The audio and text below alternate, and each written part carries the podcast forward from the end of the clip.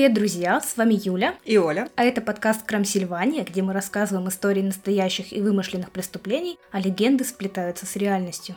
И сегодня у нас спецвыпуск. А для начала мы хотим задать вам вопрос, или несколько вопросов. Верите ли вы в существование Йети? А в лохнесское чудовище а знаете, кто такие криптиды? Кстати, они упоминались в нашем самом первом спешле, где ты задавала мне вопросы, угадаю ли я заголовок, типа да, НЛО это или нет. Да-да-да, вот там мы первый раз про них услышали, и вот мы про них расскажем сегодня. На этот раз мы разберемся, откуда у всех этих странных существ растут ножки и насколько они реальны. А еще мы будем рассказывать друг другу и вам, дорогие слушатели, легенды о монстрах и чудовищах.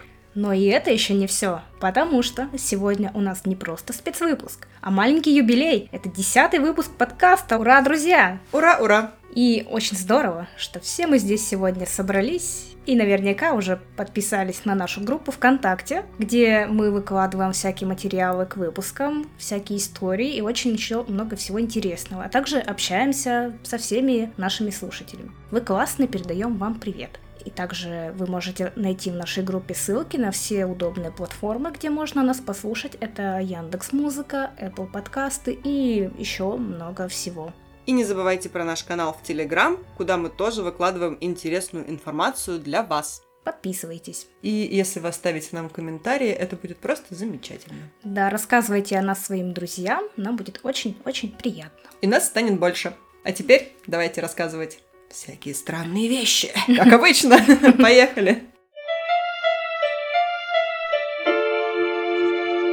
Итак, начнем, пожалуй, с того, что разберемся немного в том, кто же такие криптиды. Псевдоисторическая справка! Значит, криптиды – это существа в современной мифологии, животные или растения, существование которых считается возможным сторонниками таких псевдонаук, как криптозоология и криптоботаника. Звучит крипово. И это не про биткоины. Но это существование не признано научным сообществом. Криптидом может быть существо, которое считается вымежем или которое описывается в легендах, но про существование которого есть показания очевидцев. То есть это не просто какой-то выдуманный чел, а выдуманный чел, которого кто-то видел. Под криптидами понимается чаще всего именно животные, поскольку существование недоказанных растений легче подтвердить или опровергнуть. Ну, конечно, они же не могут спрятаться в лесу, например, или в горах. Люди, которые занимаются исследованиями таких существ, называются криптозоологами.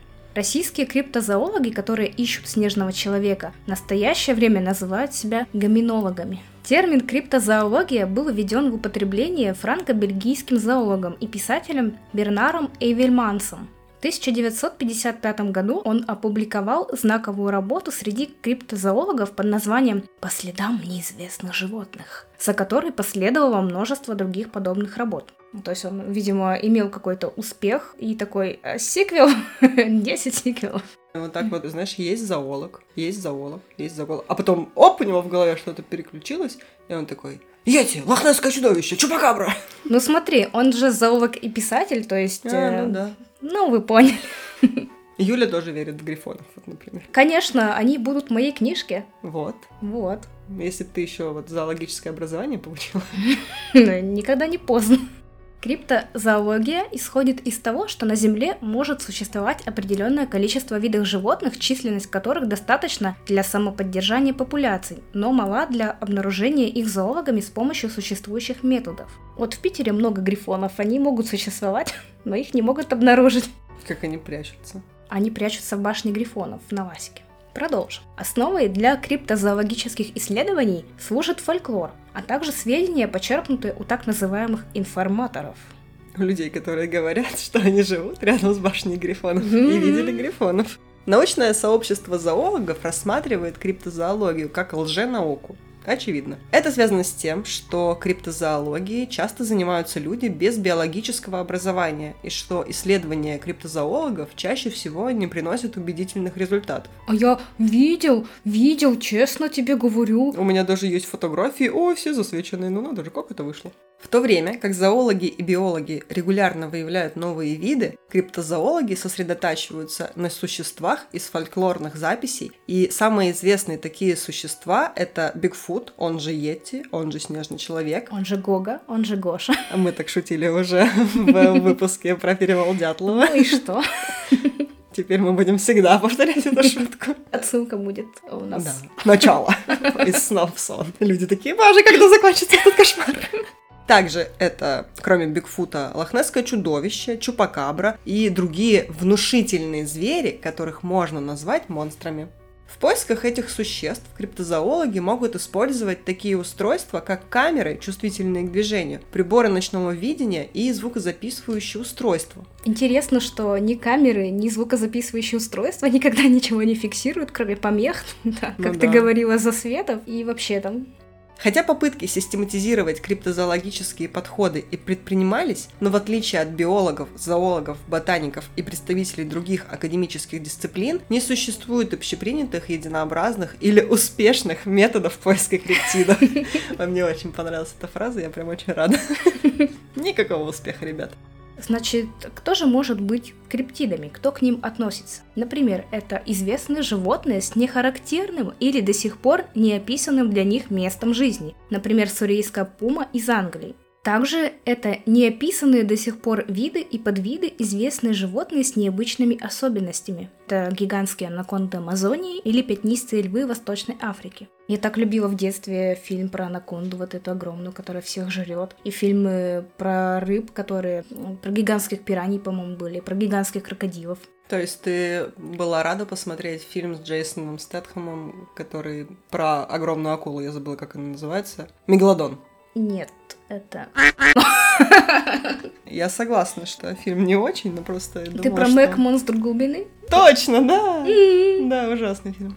Так вот, криптидами еще могут быть уцелевшие представители видов, которые официально считаются недавно вымершими. Например, белоклювый дятел, который считается пропавшим приблизительно в 1960 году, или морская корова, которая была впервые найдена экспедицией Витуса Беринга в 1741 году, а уже к 1754 году морские коровки были полностью истреблены у Медного острова. Считается, что последнюю корову у острова Беринга убил промышленник по фамилии Попов в 68 году. Нет, вы только подумайте, в 41 году открыли коровок, а в 68 году уже Закрыли. всех убили. Это ужасно. Гад. Всего сколько там?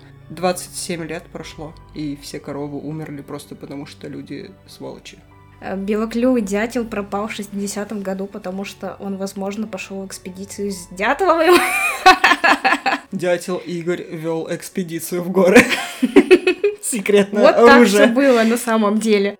Вернемся же к нашей классификации. Значит, кто еще относится к криптидам? Это представители видов, известных по окаменелостям в современные времена. Например, Макеле мбембе, это я не мямлю, это название криптида, из Центральной Африки, который иногда описывается как живой динозавр. Описание его внешнего вида во многом напоминают лохнесское чудовище. Я видела картинки этого Макеле Мбембе. Мне очень понравилось название.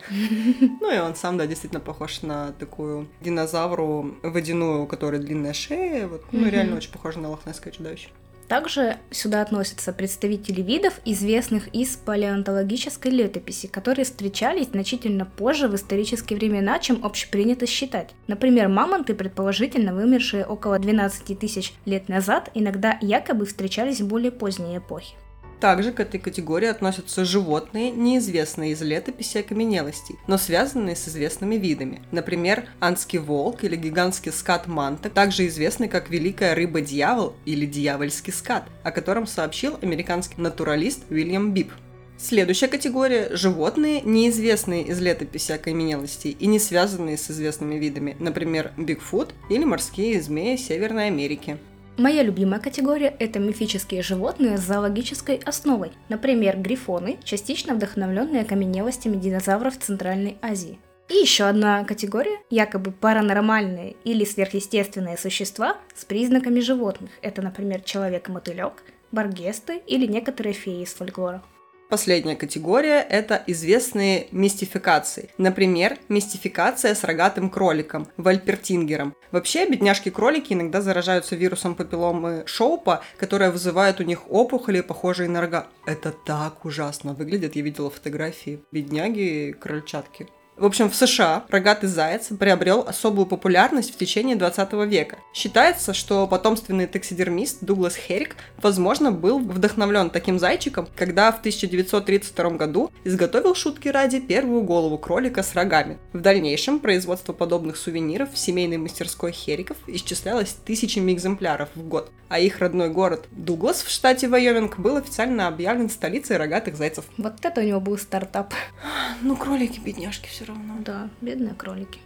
Кто же не может быть криптидами? Это незначительные для человека существа. Бывшие. Существо, известное узкому кругу лиц. Кто-то наблюдает загадочное, по его мнению, животное, а кто-то должен критически оценить полученные данные. Криптозоология является своего рода мостом между очевидцами и авторитетными исследователями. Простое предположение о реальности того или иного существа не делает его криптидом. Но зато если это предположение делает какой-то важный человек, то тогда да.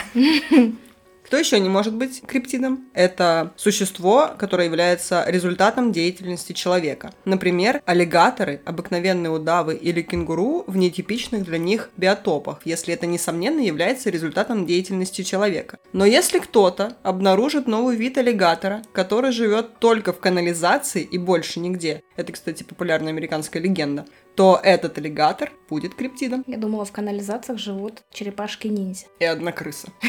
А вот это криптиды или нет? Это же результат деятельности человека. Тогда это не криптиды. Все, расходимся. Не расходимся. Слушаем дальше. А еще не могут быть криптидами необычные люди. Например, вампиры или зомби. О, ты такой необычный, твоя кожа сияет на солнце. Твои глаза меняют цвет. Ты упырь! Ты упырь, Гарри.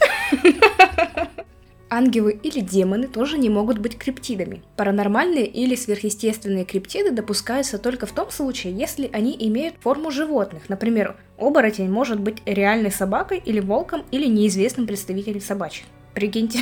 Инопланетяне также не могут быть криптидами. Ими занимается уфология, а не криптозоология. Если только речь не идет о внеземной, неразумной жизни. Опять же вспомним фильм «Нечто» с Джейком Джилленхолом. Это не фильм «Нечто», это фильм «Живой». Точно. С классификациями покончено. И сейчас мы кратко познакомим вас с наиболее известными криптидами, про которых мы решили вам рассказать. Мы выбрали двоих. Это лохнесское чудовище и чупакабра. Лохнесское чудовище – это городская легенда, согласно которой в шотландском озере Лохнес обитает большой монстр. Чаще всего в описаниях лохнесского чудовища встречаются упоминания длинной шеи с маленькой головой, двугорбая или одногорбая спина – и темная кожа. Первое письменное упоминание о загадочном существе, обитающем в водах озера Лохнес, восходит к VI веку нашей эры. В жизнеописании святого Колумбы, ирландский святой монах, говорится о его встрече с водяным зверем. В житии Колумбы написано, что однажды святой вышел к Лохнесу и увидел похороны местного жителя, которого убило некое озерное чудовище. Один из учеников святого легкомысленно бросился в воду и поплыл через узкий пролив, чтобы пригнать лодку. А я думала, он пошел разбираться с этим озерным чудовищем. Вообще, мне нравятся вот эти вот легенды, в которых люди зачем-то специально себя ведут как-то странно, нелогично, чтобы легенда сложилась. Как удобно. И все не встречают каких-то вымышленных существ, эти святые. Когда этот ученик отплыл от берега, из воды поднялся Нисак. Такое имя в те времена дали чудовищу. Колумба отогнал чудовище с помощью молитвы. Он настолько плохо молился, что чудовище его испугалось. Он такой, оно было атеистом. Господи, господи, что за чудовище, уходи, уходи. И он такой, боже, что это за странный мужик. Через много лет, 12 ноября 1933 года, некто Хью Грей сделал первую фотографию чудовища, которое якобы обитает в шотландском озере Лохнес. Мировую известность этому фото принесла публикация в британской газете Daily Sketch. Под давлением общественности в следующем году парламент Шотландии был вынужден внести в повестку дня вопрос существования Несси. Так чудовище прозвали в прессе. На самом деле это название гораздо приятнее, чем Нисак. Нисак. Депутаты обсуждали возможность выделения средств для изучения озера Лохнес и его обитателей, но никаких действий предпринято так и не было. Но кто-то купил себе дачу. В том же 1933 году англичане планировали найти и убить лохнесское чудовище, а его тушу выставить на всеобщее обозрение музеи естествознания в британской столице. Ох уж эти британские музеи, которые все просто грабят египетские пирамиды, выносят мумии, убивают, блин, лохнесское чудовище, чтобы его выставить. При том, что оно только в начале ноября, даже ближе к середине ноября появилось в прессе, и буквально, видимо, в том же месяце или там к декабрю ближе, они уже такие «Убейте!» А мы знаем, что с ним делать. Однако Несси уже успела стать предметом шотландской национальной гордости. Ей повезло. Поэтому одна мысль о том, что чучело животного может быть выставлено в Лондоне, приводила жителей региона в бешенство. Конечно, меня бы тоже привело в бешенство эти, блин, британские негодяи. Сразу после твоей фразы про противостояние шотландцев и англичан вспомнила фильм «Храброе сердце», как шотландцы стояли в килтах, повернулись к англичанам и задрали килты и показали им свои жопки. И они такие, вот вам они наше лохнесское чудовище. Вот надеюсь, что они так и сделали. Шотландцы требовали принять законы, которые защитили бы чудовище. Однако и до этого дела не дошло. Но кто-то купил себе новую машину. Исследователи до сих пор не нашли подтверждений того, что лохнесское чудовище действительно существует. Одни утверждают, что Несси — это огромный осетр. Видела я этих осетров, они вообще не похожи на лохнесское чудовище, даже если бы они были огромными. Другие же настаивают, что чудовище — это плезиозавр. Вот на него как-то больше смахивает, мне кажется. Ну да, да, длинная шея, короткие лапки, все в воде. Подожди, ты криптозоолог? Ты меня раскрыла. Почему же Несси не может быть осетром? Потому что осетр не может вырасти до таких гигантских размеров. А доисторическая рептилия, собственно, плезиозавр, в Шотландском озере был очень скоро погиб от того, что там нечего есть. В Лохнессе всего около 20 тонн биомассы, что крайне мало для 15-метрового ящера, который весил более 25 тонн. Также исследователи выявили существование в озере Лохнесс эффекта Сейши. Это невидимые глазу подводные течения, которые может вызвать изменение атмосферного давления, ветер, сейсмические явления. Течения увлекают за собой крупные предметы, и у наблюдателей может возникнуть иллюзия, что эти предметы плывут самостоятельно. То есть огромный шкаф какой-то вымыл с берега и тащит. Они такие, динозавр. Теперь же расскажем про Чупакабру. Согласно легенде, Чупакабра убивает животных, преимущественно коз, и высасывает у них кровь. Впервые Чупакабра попал на страницы газет 70-х годах 20 века. В Пуэрто-Рико пастух Энрико Эрнандес в одну ночь потерял 8 коз. Они не были разорваны или растерзаны, они просто умерли. Энрико сперва даже не понял, что стало причиной смерти животных. Он начал разделывать туши, и оказалось, что ни в одной из них нет крови. Он внимательно вновь осмотрел трупы, и тогда обнаружил на шее каждой козы по два отверстия, через которые неизвестный вампир высосал из животных кровь. Через несколько дней был зарегистрирован второй такой же случай, затем третий. Тогда впервые прозвучало будущее имя чудовища – Эль Чупакабрас, в переводе «сосущий коз». Фермеры открыли охоту на тварь, но нападения прекратились так же внезапно, как и начались. А через 20 лет история повторилась. Это оно. Сведения о нападениях Чупакабры стали появляться по всей Латинской Америке, в Бразилии, Чили, Мексике, позже в разных концах США, а затем в постсоветских и других странах по всему миру. О том, что за убийством животных стояла именно Чупакабра, свидетельствовали такие знаки, как то, что жертвами нападения чаще всего становились козы или куры, и реже кролики или другие домашние животные. У животных была высосана кровь, но мясо не тронуто. На шее животных были следы от укусов, 2-3 широких прокола в области шеи. Нападения чупакабры в основном происходили ночью, а в некоторых случаях сопровождались сильным запахом серы. Чупакабра-демон. В 2016 году зафиксирован случай нападения чупакабры на кроликов в Башкирии. Очень близко. Башкиры, опасайтесь. У нас Берегите... есть кто-то из Уфы. Берегите своих кроликов. Странной особенностью было то, что проникший на ферму зверь без проблем прогрыз не только прутья забора, но и сообразил открыть железные решетки. Многие видели Чупакабру, так что мы даже сможем поделиться с вами описанием этого чудовища. Это кровососущий демон, похожий на кенгуру или на летучую мышь с множеством клыков и шипов. Он дурно пахнет. Очень интересно, что кенгуру и летучая мышь, мне кажется, были не похожи. Его большие глаза размером с куриное яйцо горят потусторонним красным светом. Некоторые свидетели заявляли, что глаза чупакабры испускают лазерные лучи, которые парализуют жертву. Хомлендер! Я тоже не подумала. На голове и спине монстра расположены шипы. Их назначение неизвестно, По всей вероятности, их можно использовать при защите от врагов. Рост существа в вертикальном положении, по свидетельствам очевидцев, от 1 до 2 метров. Из пасти чупакабры торчат огромные клыки. Некоторые свидетели утверждали, что они тоже ярко-красного цвета. Считается, что у чупакабры есть крылья, как у летучей мыши, их размах до 4 метров. Она такая огромная. Я вообще думала, что чупакабра это что-то... Маленькая якуция. Да, не очень большое. Не прям летучая мышка, ну, Да, типа, такое. до метра. Ну, ещё как поменьше. коза, Да, типа. ну, грубо говоря, да. А по описанию она похожа на Альгуля какого-нибудь из Ведьмака. Вот, Ты когда там- сказала Альгуля, я подумала про себя. Нет, ты еще и Альгуль. Некоторые очевидцы сообщали, что у Чупакабры нет крыльев. Одни свидетели утверждали, что у монстра безволосая кожа серого или синего цвета. Другие говорили, что кожа покрыта чешуей или шерстью. На задних и передних лапах громадные зловещие изогнутые невероятно острые когти, которые прокалывают шкуру беспомощной добычи. Ноги длинные и мускулистые. Преследуя жертву, Чупакабра может одним прыжком преодолевать 20 метров. Странно то, что монстр никогда не оставляет следов. Это Леголас. Лего... Кабра. Лего-кабра.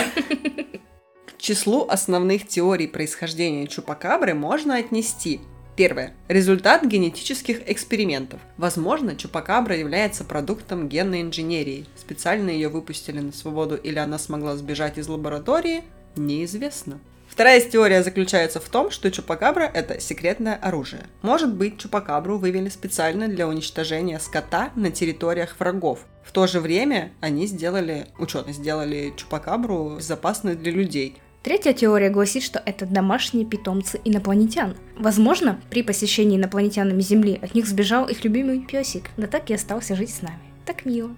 Предполагают, что это гость из другого измерения. Писатель Ник Редфер посетил Пуэрто-Рико.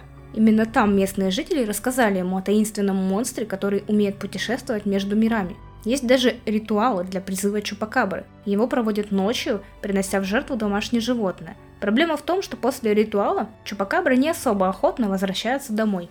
И последняя теория, что чупакабра – это летучая мышь. Одна из наименее фантастических теорий. Некоторые летучие мыши действительно пьют кровь у спящего домашнего скота и кур. Делают они это также ночью и не нанося особого вреда животному, получая от него всего лишь 30 мл крови. Не исключено, что из-за мутаций иногда появляются очень большие особи, которые высасывают много крови, что и приводит к смерти жертвы. После обнаружения практически обескровленных трупов животных, фермеры и начинают приписывать это чупакабре, которая является аномально большой летучей мышью. Данная теория не стыкуется лишь с показаниями свидетелей, которые не описывают загадочное чудовище как летучую мышь. Они говорят, что она похожа на летучую мышь, но общее описание, конечно, несколько отличается.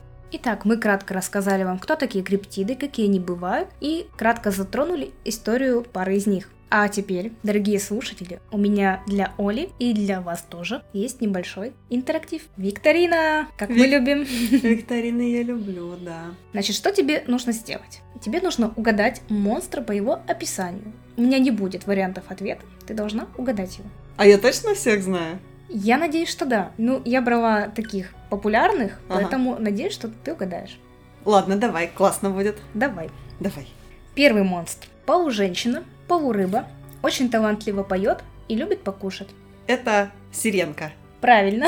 Ура! Это было легко. Второй монстр. Женщина в белом, которая любит покричать. Банши. Верно. Третий вопрос. Человек с двумя личностями, вторая из которых просится гулять при полной луне. Римус Люпин. Верно, это оборотень. Ну, всем очевидно, что я именно это имела в виду. Этот мужик громко цокает копытами и страдает воеризмом, подглядывая за нимфетками из кустов. Э, Я забыла, как он называется, такой ко- козлоножек, который играет на флейте для нимф. Как его зовут? Сатир. Сатир, точно. Но я как будто полбалла заработала на этом. Дальше. Эти существа плетут свое полотно, в которое попадаются маленькие человечки, укравшие ювелирку. Очень долгое молчание. Так-так. Сверчки. Это ответ? Нет, здесь должны быть сверчки. Укравшие ювелирку. Этих существ ты точно знаешь. Это Шеллоп, паучиха, которая схватила Фрода. Да, Мушка жужжала, в сетку попала. Не плачь и не ной, скоро станешь едой. Ну, я говорю, ты знаешь. Шестой монстр – это чистильщик канализационных труб с большими добрыми глазами, от которых почему-то умирают. Мастер Сплинтер подрабатывает? Я не знаю. Этого я не знаю. Этого мастера ты знаешь. Кто ползает по трубам? А, я поняла, это Василюк. Да, Василюк Гарри. А, нет, э, как его там звали? Его никак не звали. Это же был не сам Том. да. Это был друг Тома. Друг Тома, Друг Тома. питомец. Это Василиск из Гарри Поттера и Тайной комнаты. Седьмое. То ли лошадь, то ли птица, смотря с какой стороны подойти. Гиппогриф. Да, Да! да, Я хотела сказать грифон, но там же лев, по-моему, да? да.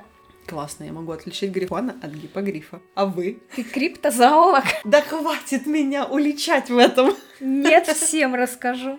Ну, по крайней мере, я знаю, кто такие садовые гномы. А вот мы сейчас и посмотрим. Восьмой монстр. Плод любви человека, льва и скорпиона. Все в одном флаконе. Мантикора. Та-да! Верно.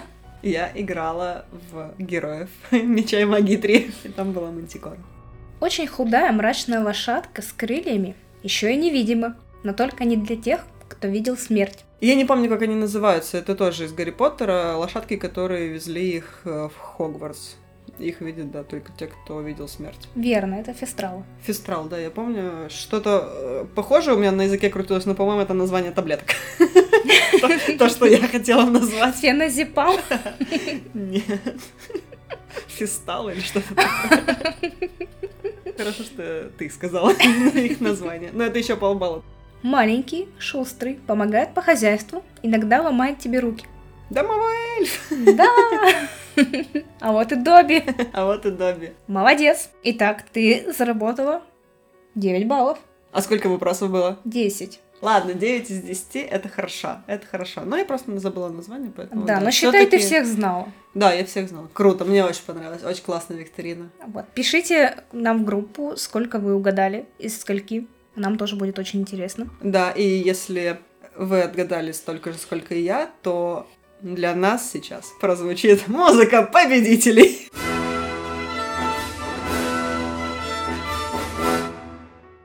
Классно поиграли. Кто победил, тот молодец. А теперь перейдем к нашим историям для друг друга и для вас, наши любимые подписчики и будущие подписчики. Что же расскажешь мне ты, моя подруга Юля? Моя дорогая подруга Оля, я расскажу тебе легенду северных индейских племен о духе голода и стужи. Виндиго. Я знаю про Виндиго, что он всех жрет и светит красными глазками. Верно. Однажды два индейца, Кенги и Данавак, отправились в лес на охоту. Стоял жуткий мороз, и все вокруг занесло снега, а лес был не близко. Но если бы они не пошли на охоту, их семьи остались бы голодными. Сами они не ели несколько дней, отдавая свою еду детям. И вот друзья, вооружившись ножами и копьями, рассчитывали принести добычи семье. Углубившись в лесную чащу, Кенги и Данавак приступили к поиску следов зверей. Вдруг поднялась сильная снежная буря. Не было видно не то что следов, друг друга индейцы тоже потеряли из виду. Пытаясь защитить глаза рукой от колючего снега, Данавак шел туда, где, по его мнению, был Кенги. Вдруг снег под его ногами куда-то провалился и увлек Данавака куда-то за собой. Все вокруг окутала тьма. Очнувшись спустя некоторое время, Данавак открыл глаза. Он лежал спиной на снегу возле замерзшего озера. Над ним возвышался скалистый обрыв. Индеец понял, что в буран он, ничего не видя, подошел прямо к краю обрыва, оступился и упал. Он не знал, сколько так лежал. Посмотрев на свои кисти рук, которые уже начали белеть от холода, понял, что уже довольно долго. Доновак попытался подняться, но взвыл от боли. Нога его была сломана. В отчаянии он огляделся по сторонам и попытался позвать товарища. «Кэнги!» – закричал он. «Кэнги!» Ответом ему было лишь завывание ветра. Вдруг раздался хруст веток со стороны леса, будто что-то огромное неслось сквозь чащу, ломая деревья. Доновак в ужасе ждал. Но так же резко, как и началось, так же резко все и затихло. Индеец перевел дух. В таком положении не хотелось бы повстречаться с медведем. Доновак предпринял еще одну попытку встать. Если он продолжит лежать, то может просто замерзнуть насмерть. Из его груди непроизвольно вырвался крик. Заметив невдалеке от себя свое охотничье копье, индеец подполз к нему и, оперевшись на древко, поднялся. Нога причиняла жуткую боль, но страх погибнуть от холода был сильнее боли. Доновак решил выйти из леса. С такой травмой вряд ли удастся кого-то поймать. Индеец медленно побрел вдоль берега озера. Забраться туда, откуда упал, он явно не мог, нужен был другой путь. Дрожа от холода, он стискивал копье немеющими пальцами и молился духом-покровителем племени, он хотел жить, хотел вернуться домой. Ослабевший от голода и холода, он шел долго. И вот спустя некоторое время Деневак в сумерках набрел на остатки догорающего костра. Он не поверил своим глазам, а потом бросился к костру, невзирая на сломанную ногу. Его трясло. Он схватил тлеющие угли руками, но ничего не почувствовал. Ни тепла, ни жжения. Оглядевшись в поисках веток, что можно подбросить в костер, взгляд индейца упал на шкуру рядом, занесенную снегом. Он подошел поближе, схватил, дернул на себя и закричал. Шкура была ничем иным, как одеянием его друга Кенги. Сам Кенги был мертв, а его ноги были обгоревшими. Доновак сел остатков костра, тяжело дыша. Он был совсем один в лесу, ночью, покалеченный. Если ему и удастся выбраться, то не скоро. Нужен был отдых. Давал о себе знать и давний голод. Доновак закрыл лицо руками. Неизвестно, сколько бы он так просидел, если бы не одна мысль, пронзившая его голову. А что если... Зверей не видать, все сидят в норах. Не умирать же теперь с голода. Да и запах обгоревшей плоти напоминал о свежезажаренном кабане. Нет, как можно на такое решиться? Доновак встал и начал методично собирать ветки для костра. Ничего, друзья должны помогать друг другу, даже после смерти. Уверен, что Кенги хотел бы, чтоб его друг выжил. Доновак развел костер. Пламя радостно заплясало во тьме зимнего леса. Индеец подошел к телу товарища. С усилием снял с него волчью шкуру и натянул на себя. Согреться так можно намного быстрее. Затем достал свой охотничий нож и ловким движением отрезал кусок мяса, достаточный, чтобы набраться сил. Сев у костра, Доновак нанизал мясо на копье и принялся жарить. Вскоре по лесу разнесся запах, не похожий ни на какие другие запахи. Доновак не выдержал и вцепился зубами в мясо. Он яростно раздирал его, поглощая кусок за куском. Но голод не уходил, а будто становился все сильнее. Тогда он вернулся к телу друга и набросился на него, даже не откусывая, а отрывая от него плоть. Поначалу у него не получалось грызаться в сырое мясо, но спустя несколько минут зубы будто начали становиться острее, а ногти на руках стали удлиняться и уплотняться. Из горла вырывалось хриплое животное рычание, перекрывающее звуки раздираемого тела. Закончив с трапезой, индеец поднялся. Глаза его светились ярким желтым светом. Кровавый оскал обнажал острые треугольные зубы. Шкура волка, накинутая на плечи, каким-то образом срослась с телом. Сломанная нога постепенно срасталась, а все кости удлинялись. Доновак, безумно вращая глазами, попытался себя оглядеть. Увидев на руках острые когти, удлинившиеся ноги и ощупав шкуру на своей спине, он отчаянно и громко завыл.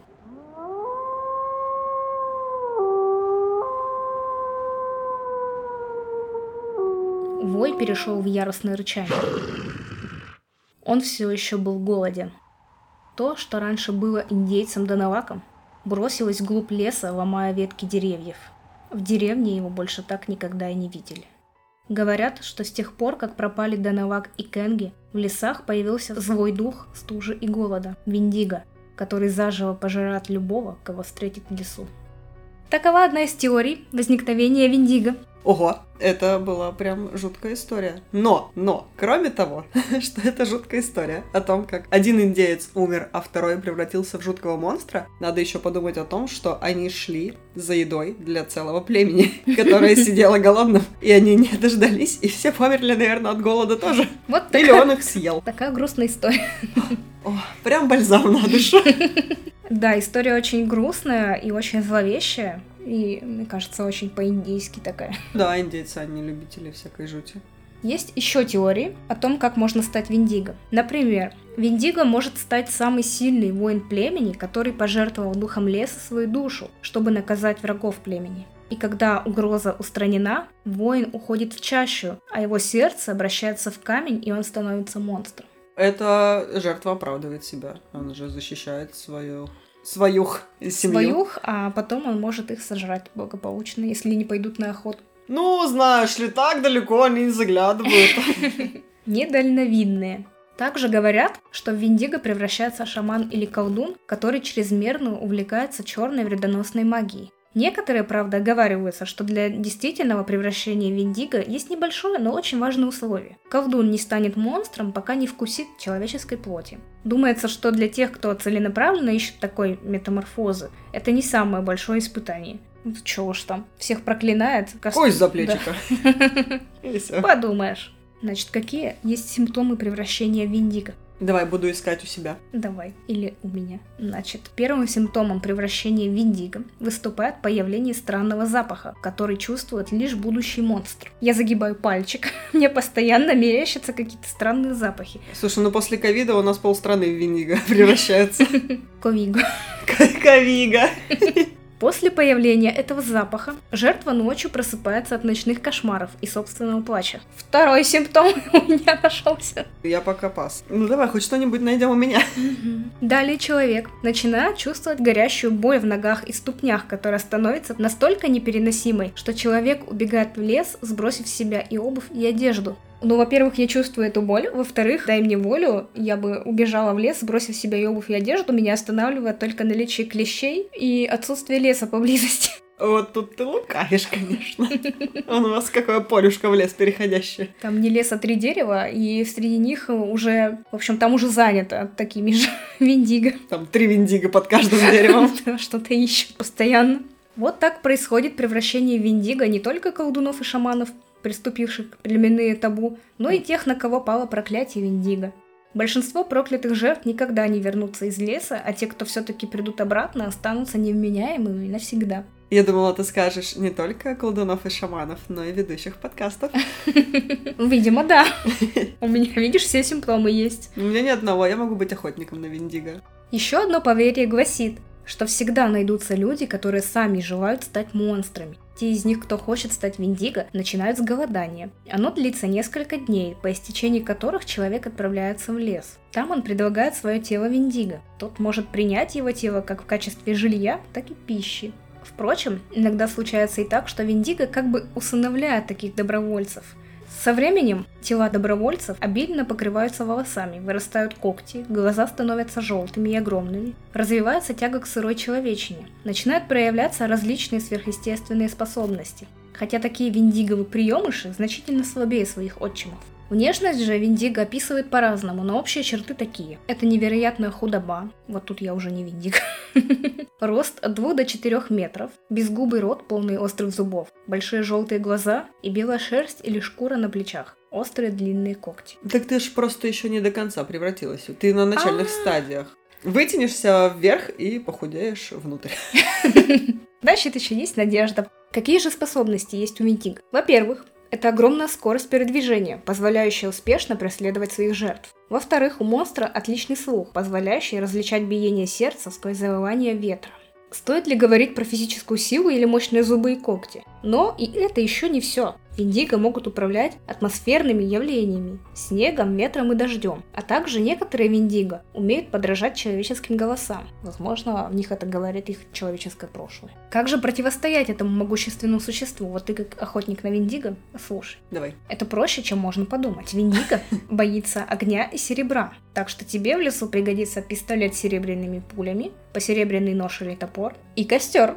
В ладошке. Кальцифер. Огонь не даст монстру приблизиться, а вонзив клинок в его ледяное сердце, ты одержишь победу. Мне нравится, как здесь, знаешь, все описывается так. А, подойдите к Виндиго, покажите ему спичку, а потом тыкните его ножом в сердце. Как будто Виндиго это не четырехметровый огромный монстр, который жаждет сожрать меня. Ну, у тебя же есть пистолет, ты можешь его пристрелить. И ему такой, а ну-ка подошел сюда, Виндиго, у меня есть пистолет. А он такой, Кось. И все, нет ни пистолета, ни руки, и по локоть. Вот, мы тут вам рассказываем легенды, и вы думаете, это все нереально, это выдумка. А знали ли вы, что существует так называемый психоз Виндиго? Поэтому психозу у людей, которые питаются недостаточно, возникает страх превращения монстра-людоеда. У пациента фиксируются мысли на совершение убийства и импульсивное желание есть человеческое мясо. Некоторые поедающие человеческое мясо индейцы алганкины заявляли, что ими овладел злой дух Виндиго. Обычно одержимые Виндиго убивались соплеменниками. Некоторые исследователи отрицают существование данного расстройства психики, считая, что одержимый всего лишь пытался оправдать совершенное им убийство путем перекладывания вины на злого духа. Ну, вы знаете, как это бывает. А у меня в куколке живет монстр. Да, а я убил своего хозяина квартиры, а потому что вот демоны вселились, а да. Что ж, если вы вдруг сейчас голодны и думаете, чего бы такого сожрать вкусненького, не переживайте. Синдром Виндиго относится к культуральным синдромам и характерен только для определенной этнической группы, а именно индейцев Алганкин. Интересно, что только они болеют таким. Да, вот так. То есть это у них распространена эта легенда и локальный мем такой. у них. Как тебе история про Виндиго? Слушай, мне очень понравилась легенда, как Виндиго стал Виндиго. Ну, вернее, как индеец стал Виндиго. Мгм. Прикольно. Она такая, понятно, что это легенда, но она вполне логичная. То есть, что человек съел своего друга и стал превращаться в ужасного монстра, увидел, что он превращается в страшного монстра, и от этого там сошел с ума. Мгм. Испугался и вот превратился до конца. Это жутко, прикольно и вполне оправдывает себя, вот эта легенда. Это мне понравилось. А вот про психоз людей, которые вот сейчас живут в настоящее время и оправдывают убийство и каннибализм психозом Виндиго, это мне не понравилось. Ну, не в плане того, что ты плохо рассказала, а в плане того, что, блин, come on, ребята, Ну, ребята, ребята, зачем вы так делаете? Не ешьте соплеменников. Ну это же классика, всегда можно разыграть карту сумасшедшего. В общем, классная история, да, мне понравилась. Пишите, сколько у вас признаков Виндиго. Три Виндиго из десяти.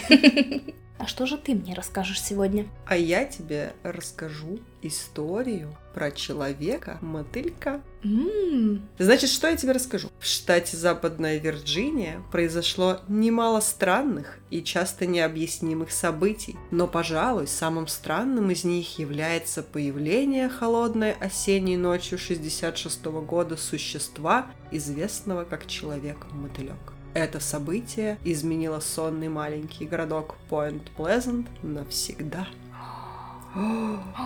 Человек-мотылек, или Мофман, как его еще называют, один из самых известных криптидов в мире. Ну так, ты знала о нем до этого? Я нет. Самый известный. Я тоже не знала, я Вот. знала только про фильм, и потом я тебе расскажу. А мы вот сейчас прям сразу практически начнем про фильм говорить, но я просто хотела сказать, что Человек-мотылек, он изначально прославился отчасти благодаря книге Джона Килла «Пророчество Человека-мотылька». И вот по этой книге в 2002 году был снят мистический триллер с Ричардом Гиром, который назывался «Человек-мотылек». Вот ты про него хотела рассказать? У меня есть забавная история, связанная с этим фильмом. Самое забавное, наверное, в ней то, что фильм я не смотрела. И однажды мне приснился сон. Он был такой страшный, что я спускаюсь э, в какой-то подвал. В этом подвале, ну, он как бы жилой, стоит какая-то мебель, и горит камин, большой такой камин, прям как э, в фильме «Призрак дома на холме», такой прям во всю стену. Горит камин, и такая мрачная атмосфера, и я не понимаю, как я здесь оказалась, что мне делать. Такое все гнетущее, что надо куда-то отсюда убежать. И потом выходит Ричард Гир и говорит, прячься, сейчас придет человек-мотылек, он нас найдет. И мы, короче, с ним прятались в этом подвале человека-мотылька. Вокруг был такой полумрак, мигал свет, был, ну, как бы, единственный источник вот этого мерцающего света был камин. Было жарко, душно, и мы такие, «А, человек-мотылек нас найдет. Хотя я в душе не знаю, кто человек-мотылек. Вот я надеюсь, что ты мне сегодня расскажешь. А я вот и расскажу. Вот интересно, а ты его во сне видела? Нет. Не видела. Ну хорошо, ладно. Я просто думала, вдруг ты его видела, и мы можем сравнить описание твое и людей. Ну ладно, начнем. Первое зарегистрированное наблюдение Мофмана произошло 12 ноября 1966 года недалеко от Клендонина, города в Западной Вирджинии. Пятеро мужчин готовили могилу к захоронению на кладбище, когда увидели то, что не смогли потом объяснить. С ближайших деревьев взлетело коричневое крылатое существо. Мужчины придерживались того факта, что то, что взлетело из-за деревьев, не было птицей. Они утверждали, что это был гуманоид. Ого. Прямо как в истории про инопланетян, которые напали на ферму.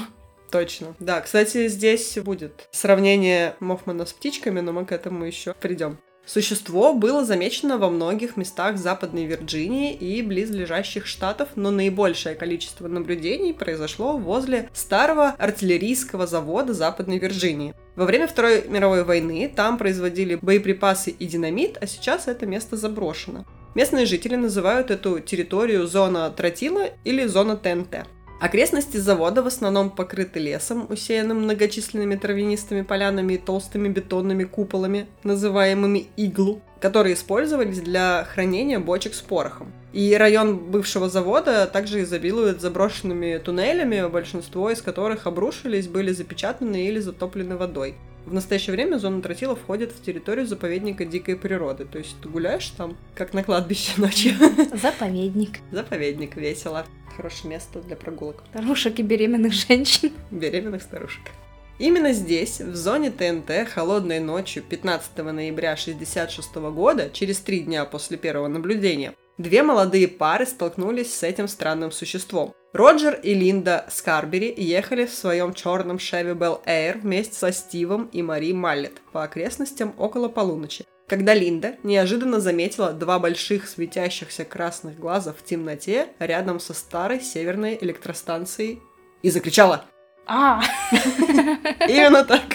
Вот все удивились. Они увидели, эти четыре человека, что глаза принадлежат чему-то, что выглядело абсолютно точно похожим на человека около 7 футов ростом. Это примерно 2 метра 13 сантиметров. высокий. Мгм. Со сложенными крыльями на спине. Роджер на минуту затормозил на дороге, разглядывая странное существо, но четверо друзей не сразу поняли, что именно они видят. Они решили поскорее убраться из этого странного места.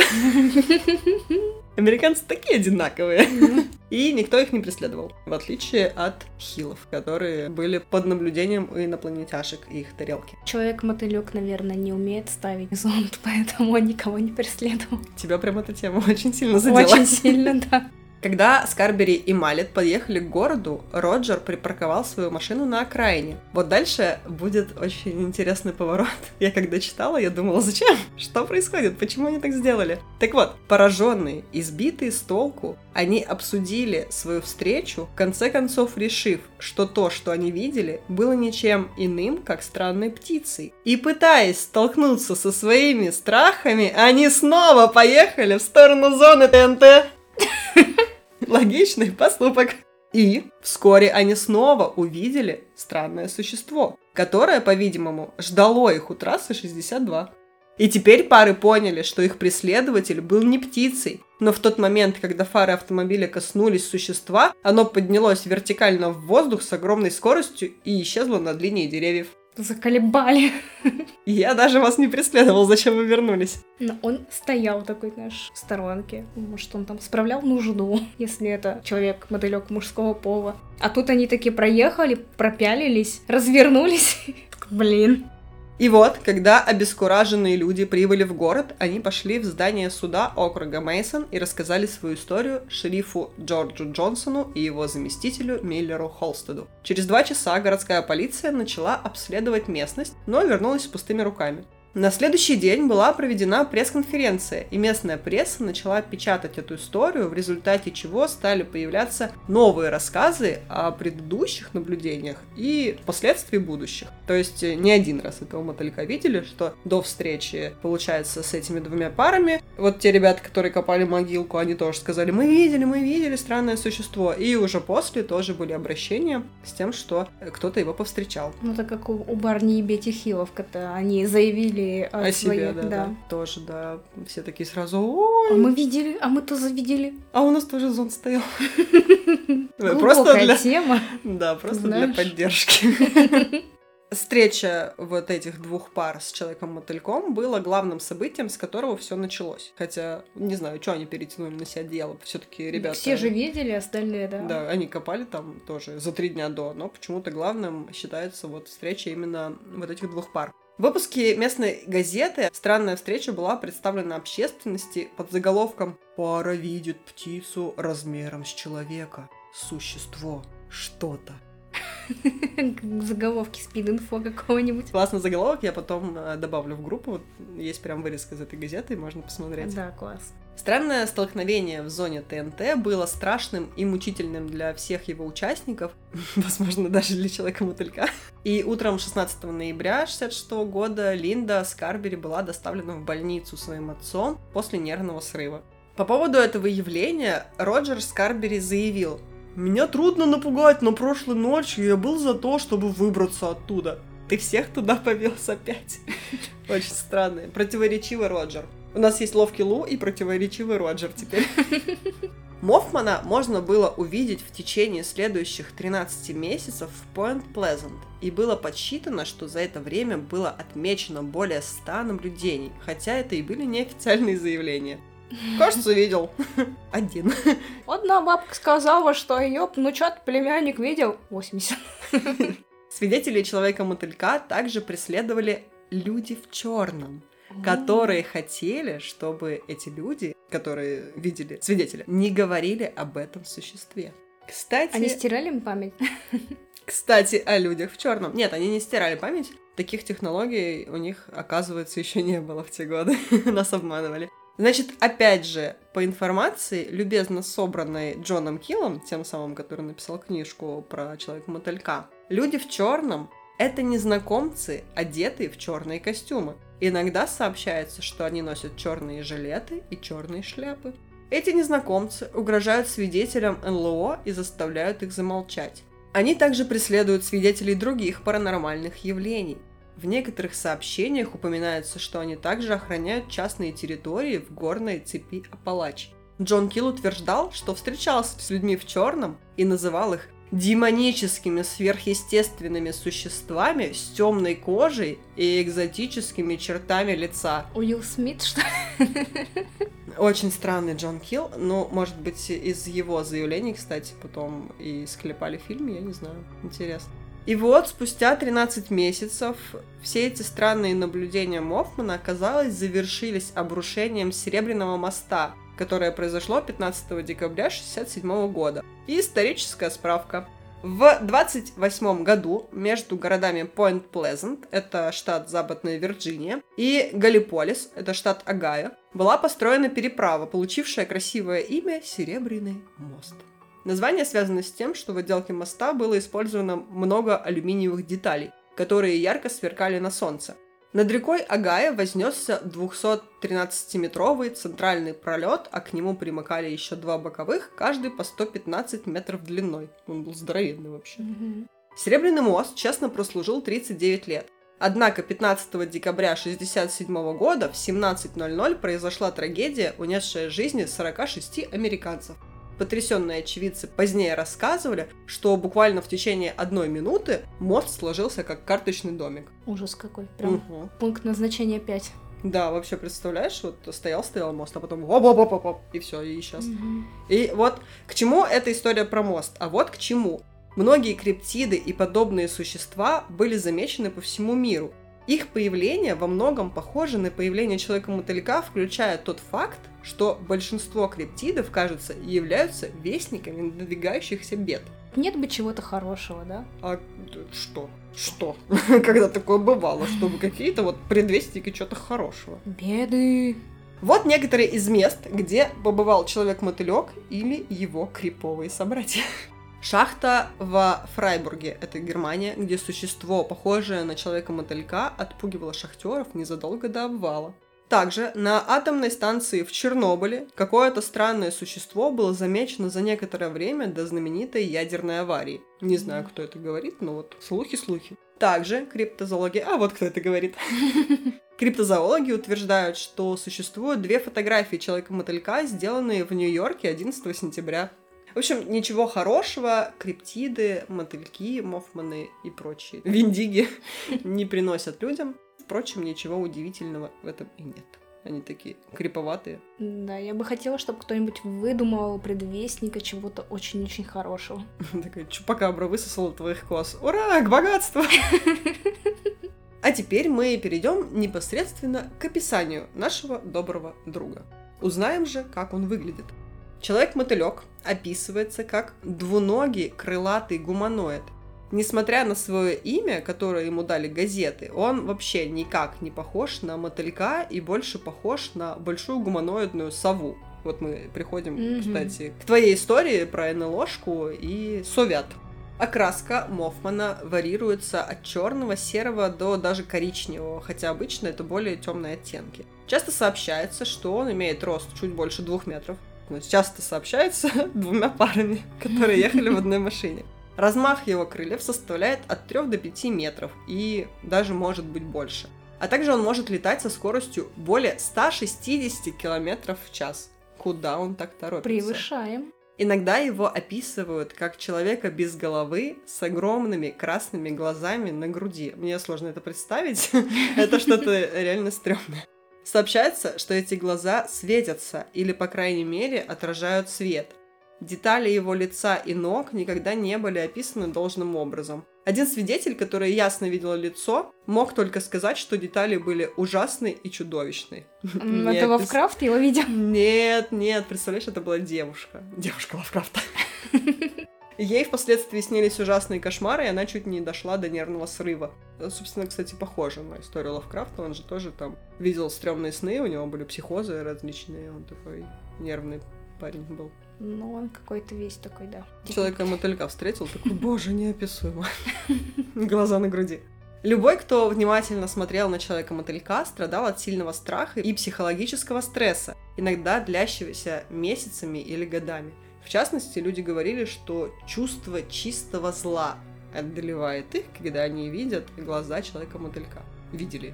Ну, мне кажется, это типично для красных глаз, которых как бы не способствует тому, чтобы у тебя появилось чувство безопасности. Такие, знаешь, э, красные глаза светятся в темноте. Ты такой, о, так мило. 5 метров размах крыльев, согрей меня ими. Мофман, кстати, про крылья, может складывать их и ходить странной шаркающей походкой, которую многие свидетели сравнивают с пингвиньей. Когда он летит, то расправляет крылья и взлетает прямо вверх с огромной скоростью и затем выравнивается, чтобы лететь туда, куда ему захочется. Писать на обочине. Его редко можно увидеть машущим крыльями, за исключением взлета. Свидетели часто описывали его схему полета как прям вверх, как вертолет. До сих пор нет никаких достоверных физических доказательств, например, реальных фотографий, подтверждающих существование человека-мотылька. Но есть несколько снимков, которые были ошибочно приняты за таковые. Например, существует фотография моста, сделанная в 2003 году, я ее тоже приложу потом, о которой говорили, что на вершине металлической вот этой конструкции моста сидит человек-мотылек, но это просто частично оторванный кусок металла, который висел. Также было сделано несколько изображений, обработанных в фотошопе, но в основном для художественных целей, а не для того, чтобы кого-то обмануть. Но криптозоологи такие, нет-нет, это же не для обмана, это настоящая всюта. Как Слендермен, который был создан для какого-то конкурса в фотошопе, потом все в него поверили. Прикольно. Вот, наверное, с мотылёшкой тоже так. Ну, кого-то же ведь видели все эти ребята вживую. Мгм. Или нет? Шериф Джордж Джонсон, с которым связались те самые две пары из начала моего вот рассказа, считает, что человек-мотылек мог быть крупной цаплей. А биолог дикой природы доктор Роберт Л. Смит из Университета Западной Вирджинии считал, что человек-мотылек был канадским журавлем, о чем затем сообщили газеты, но вот свидетели, которые видели человека-мотылька, они совершенно с этим не согласились. Они сказали, что нет, он же гуманоид, какая цапля, какой журавель. Также существовало мнение, что это могли быть совы из-за того, что у сов тоже вот эти большие блестящие глаза, Мгм. и силуэт совы, он же такой каплевидный овал, учитывая их хвостик, и что кажется как раз, что глаза располагаются на груди, а головы нет. Ну да, да, Вот. похоже. Но все равно это не, не шибко, знаешь, убедительно звучит. А теперь легендарная справка! Ура! Значит, есть одна легенда, я не буду ее рассказывать очень подробно, потому что это очень долго. Я расскажу кратко. В одном из преданий Шауни, это такой индейский народ Северной Америки, который частично жил племенами вот как раз в Огайо, который граничит с Западной Вирджинией, и вот они были рядом с этим мостом. Упоминаются, значит, в этих преданиях Шауни существа, немного похожие на человека-мотылька, которые называются у них ваупи. Легенда про Ваупи. В этой легенде индеец по имени Ваупи Белый Ястреб жил в лесу. Он был один, любил зверей и птиц и оберегал свой лес. Как-то раз, гуляя по лесу, он повстречал девушку и влюбился в нее. Она оказалась дочерью звездного вождя и жила высоко в небе, иногда спускаясь с сестрами в лес, чтобы потанцевать. Однажды Ваупи хитростью захватил девушку и оставил ее жить у себя, а сестры ее сбежали наверх, на небо. Через какое-то время девушка, живя с Ваупи, родила ему сына. Она очень скучала по отцу и сестрам, и в какой-то момент э, попросила Ваупи отпустить ее повидаться с папой и показать своего сына вот отцу. Он отпустил ее, и женщина с ребенком не вернулись. Удивительно. Провели. Чертов абьюзер. Да, но Ваупи ужасно скучал по любимой и сыну. А девушка совсем забыла про него, она радовалась возвращению домой, танцевала с сестрами, и у нее все было прекрасно. Но через несколько лет ребенок вырос и стал очень похож на своего отца. И тогда девушка вспомнила о Ваупе и спросила звездного вождя, можно ли попросить его простить Ваупи и забрать его к ним на небо. Какая добрая душа. Не то, что этот Ваупи. Звездный вождь сказал ей, что если ее человек сможет принести с собой по кусочку каждого животного, тоже звездный вождь, знаешь, такой не шибко добрый, которая живет, э, вот эти животные, которые живут в лесу, то Ваупи сможет присоединиться к их семье. Женщина спустилась вниз и рассказала Ваупи про его испытания. Он провел четыре дня, собирая кусочки млекопитающих, птиц и змей, которые жили в лесу. В ночь на четвертый день он вышел на поляну, где раньше танцевали сестры, и его подняли в дом звездного вождя. Там он наконец увидел своего сына, а звездный вождь велел всем членам своей семьи выбрать из корзины часть животного, птицы или змеи. Валпи недолго провел у них в гостях времени. Кто-то выбрал крыло, кто-то хвост, а кто-то лапку. Те, кто выбирал хвосты или лапки, превращались в животных или змей и убегали, или уползали. Что им так-то не жилось? Я не знаю, там, походу, звездный вождь все решает. Они, может, и не... их никто не спрашивал. Дед с причудами. Вот, а остальные, значит, кто выбрал всякие крылышки, они превратились в птицы и улетели.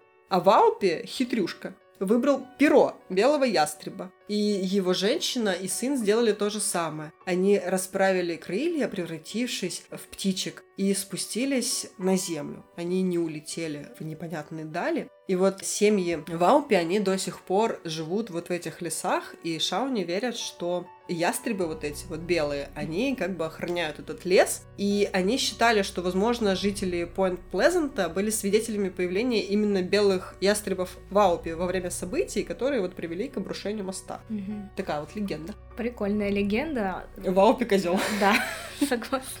Некоторые считают, что человек-мотылек может быть ангелом, демоном или продуктом кровавого проклятия, наложенного на город вождем кукурузным стеблем. И он реально существовал, представляешь? Я думаю, что за вождь кукурузный стебель? А он реально был, он прям вот в истории, в Википедии в нашей великолепной написана его история.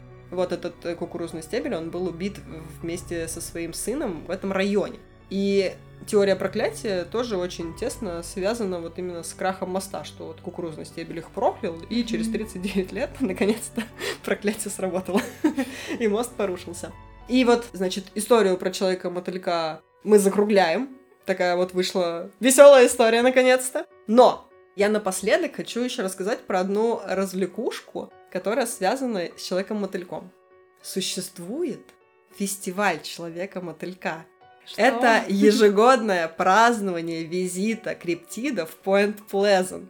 Фестиваль впервые устроили в 2002 году, и теперь он проводится в третьи выходные каждого сентября в центре города, рядом с музеем Человека-мотылька и статуей Человека-мотылька. И вот я покажу Юле сейчас эту статую, а вы посмотрите потом в группе. Ну, Это просто великолепное, мне кажется, сооружение. Это статуя. Даже волосочки вот растут на груди. Но Просто потрясающе. Да, но вот у этого человека-мотылька есть голова, и глазки у него прям на голове, ну, А зубки как я. зубки красивые, у него даже есть пресс. Да. Так что потом посмотрите и позавидуйте, как мы. Ну, крылья, конечно, странные у него, они такие пожеванные, как будто кем кем-то, и поэтому, возможно, он не может улететь. На фестивале, значит, представлен широкий выбор продавцов, приглашенных докладчиков, живая музыка, еда и мероприятия для всех возрастов. Люди со всего мира приезжают, чтобы окунуться в уникальную атмосферу и узнать больше о человеке-мотыльке. Конец! Блин, я поехала на такой фестиваль. Он такой криповый и смешной, мне кажется, Да. что там очень весело. И все такие ходят, э, наверное, в стрёмных шапках с изображением мотылька и, не знаю, покупают футболки с изображением человека-мотылька. И бегут на свет. Мне нравится, что у американцев есть такая штука вот э, праздновать всякие странные праздники, посвященные всяким странным существам.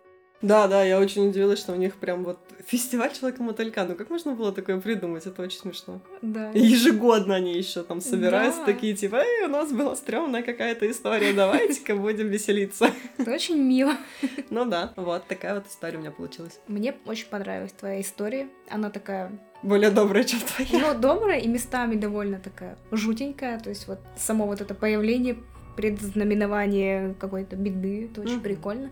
Надо фильм посмотреть. Это очень прикольно, говорит Юля. Ой, беда, беда, очень прикольно. Мы будем надеяться, что вам понравились э, все наши истории, потому что сегодня их было много, и каждый как будто бы может найти для себя что-то интересное. И веселое или страшное. Пишите, во что бы вы поверили И хотели бы вы побывать на фестивале, посвященному человеку-мотыльку. Человеку-мотыльку, да. А на этом мы с вами прощаемся. С вами был подкаст Крым Сильвания. Я Оля. А я Юля. Не дайте себя обмануть.